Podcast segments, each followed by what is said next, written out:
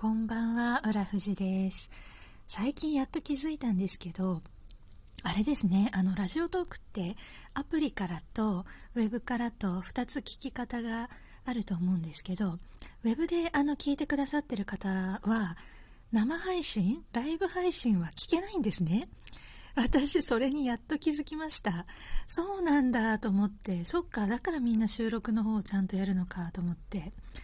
ねえあの、ちょっとね、比率が、あの、配信者からは見えないので、どのくらいね、ウェブからとアプリからって、あの、視聴者さんがいるかってわからないんですけど、あの、もしよかったら ライブ配信ばっかりいるんで、よかったら、あの、ぜひアプリの方で聞いていただけると嬉しいなって、まあでも言おうと思ったんですけど、振り返った時に、まあ、そんな大した配信してないなと思って。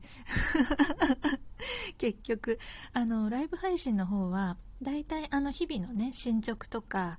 あのまあ日々の暮らしのことですね、まあ、要は雑談だから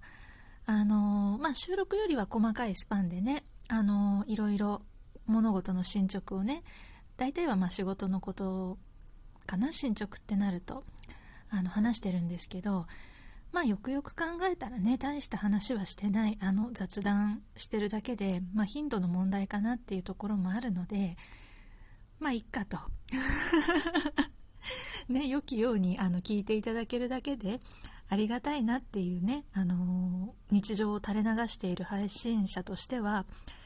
少しでもねその聞いて楽しんでいただけるだけでねいや楽しんでいただかなくてもちょっとなんか暇つぶしに使っていただけるだけでいいじゃないかと。今思い直しました。失礼いたしました。ということでねあのライブ配信ばっかりおりますがあのたまにはガチャを回したくなりましてねあのまた回しに来ました。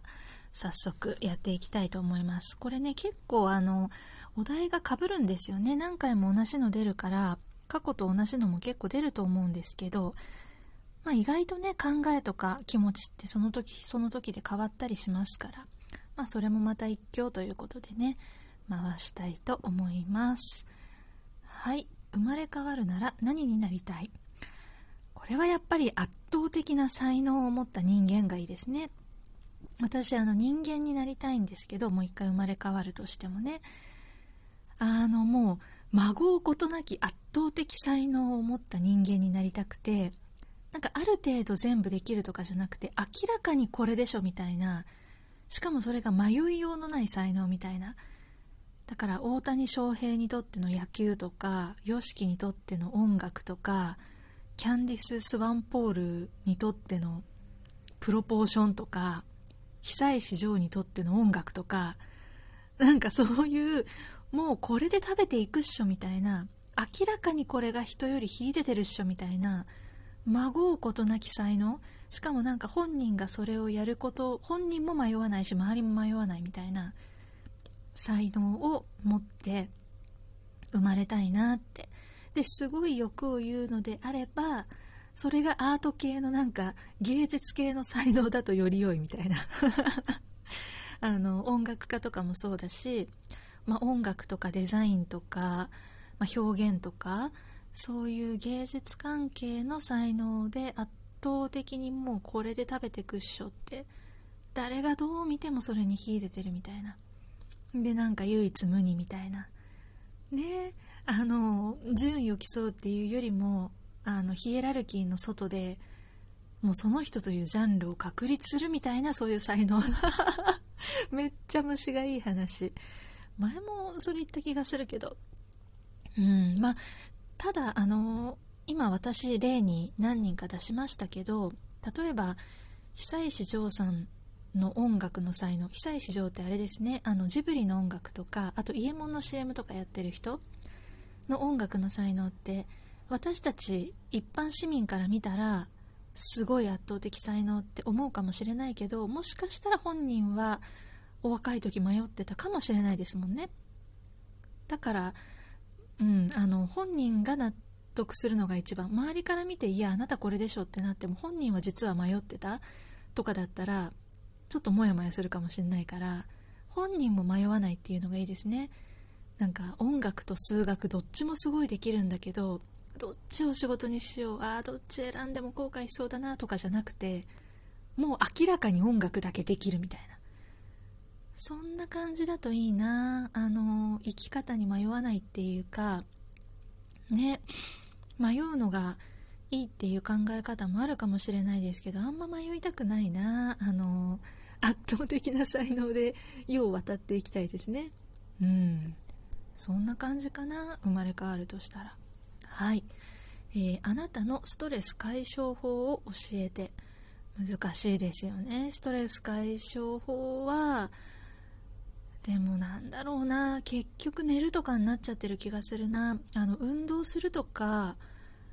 あのそういう飲むとか能動的なことあんまりしないんですよね。だからダメなのかもしれない。その解消法がないからあの自分の体に全部ダメージを食らって潰れるのかもしれないですけど結構寝るとか耐えるとか泣くとかそういう。でもあとあれかな。あのカップ焼きそばを食べることがちょっとストレス解消っていうか好きかもしれないですね。あの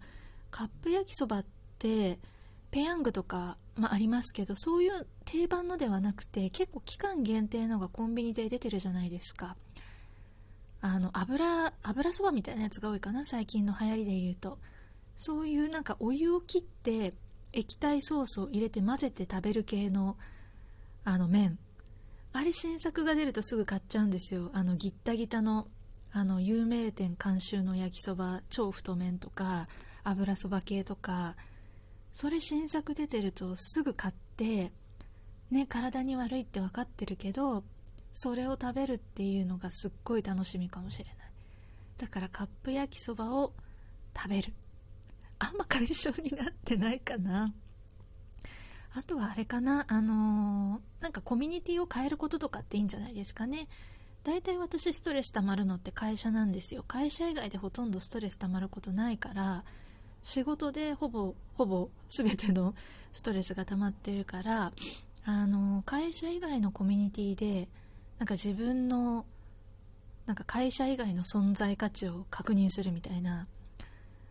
まあ何でもいいんですけど、まあ、副業のコミュニティだったりとかあとはあの地域のねなんかサークルとか何でもいいから違う会社とは違う集団に赴いたり人と接したりしてなんか会社とは違う自分をこう再確認意図的にするみたいな。それも割とストレス解消になるかな。あのー、ちょっと気持ちをまあごごまかすっていうかや和らげるっていうかねなんかそんな感じになるかなと思いますけどね。うん、いい方法があったら知りたいなと思いますけど。はい、えー、死ぬまでに行きたい場所ってある？へえないな特にここに行きたいっていうのはないけどあのー、場所じゃないけどなんかわあ幸せみたいに思う場所？なんだそれなんか場所ってその物理的な場所っていうよりもその地位っていうか別に偉くなりたいわけじゃないんですけど